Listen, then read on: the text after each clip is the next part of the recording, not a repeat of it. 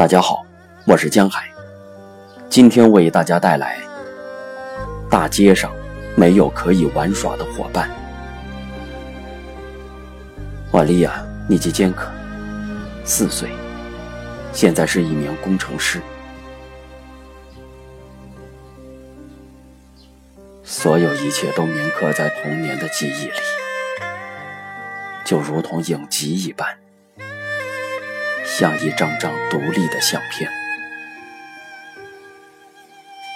妈妈对我说：“跑，跑啊，快跑，快跑啊！”她的双手都站着，可是我却耍着性子，我的脚好疼。三岁的弟弟推着我说：“快跑啊！”要不德国人就追上了。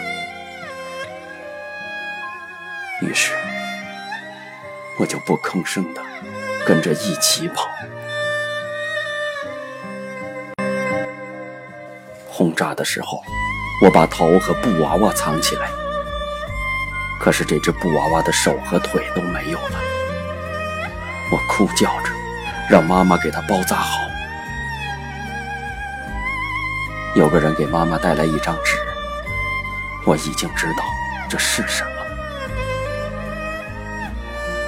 这是从莫斯科来的信，他们告诉外婆，我听明白了，我们的舅舅参加了游击队。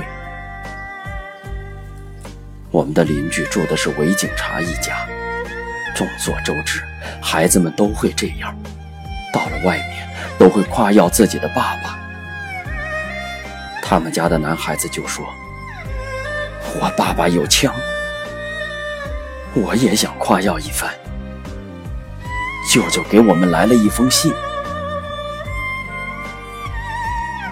伪警察家的那位母亲听到了这些，就找到了妈妈，警告说：“如果他的儿子再听到我的话。”或者别人家的孩子转告我的话，那我们家可就要倒大霉了。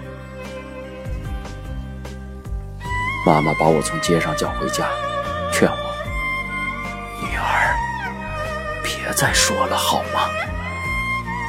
我要说，不能再说。他可以，为什么我不可以？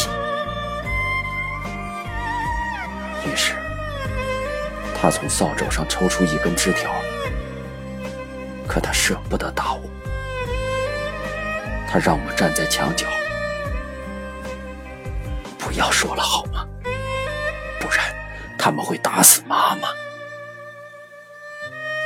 我们的舅舅会坐着飞机从森林里飞出来救你。我在角落里睡着了。我们的房子着火了，人们把熟睡的我从里面抱了出来，大衣和鞋子都烧坏了。我就穿着妈妈的上衣，它长的直垂到地上。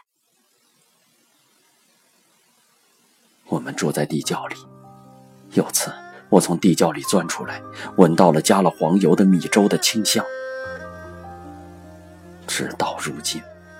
对我来说，没有什么比加了黄油的米粥再美味的了。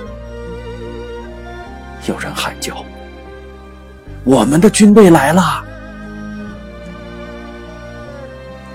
在瓦西里萨大婶儿，妈妈这样叫的。孩子们称呼她是瓦夏奶奶的院落里，搭起了行军厨房。战士给我们往饭盒里打粥，我清楚的记得用的是饭盒。我们是怎么喝的粥？我不知道了。我们没有勺子。他们还给了我一杯牛奶。在战争期间，我都快忘记它的味道了。牛奶倒在碗里，碗掉到了地上，打碎了。我立刻大哭起来。大家都以为。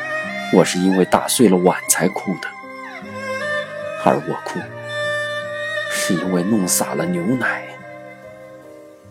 它的味道这么好，我担心他们再也不会给我了。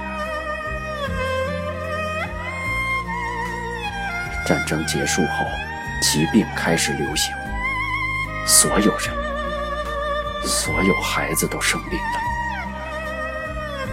生病的人比战争期间还要多。我不明白，这是不是真的？白喉症流行，许多孩子死了。我从锁着的家里跑出来，去参加邻居一对双胞胎男孩的葬礼。我和他们是好朋友。我穿着妈妈的上衣，光着脚丫，站在他们的小棺材旁边。妈妈拽着我的手，把我扯出来。她和外婆担心我会传染上白喉，我没有，我只是咳嗽。乡村里一个孩子也没剩下，大街上没有可以玩耍的伙伴。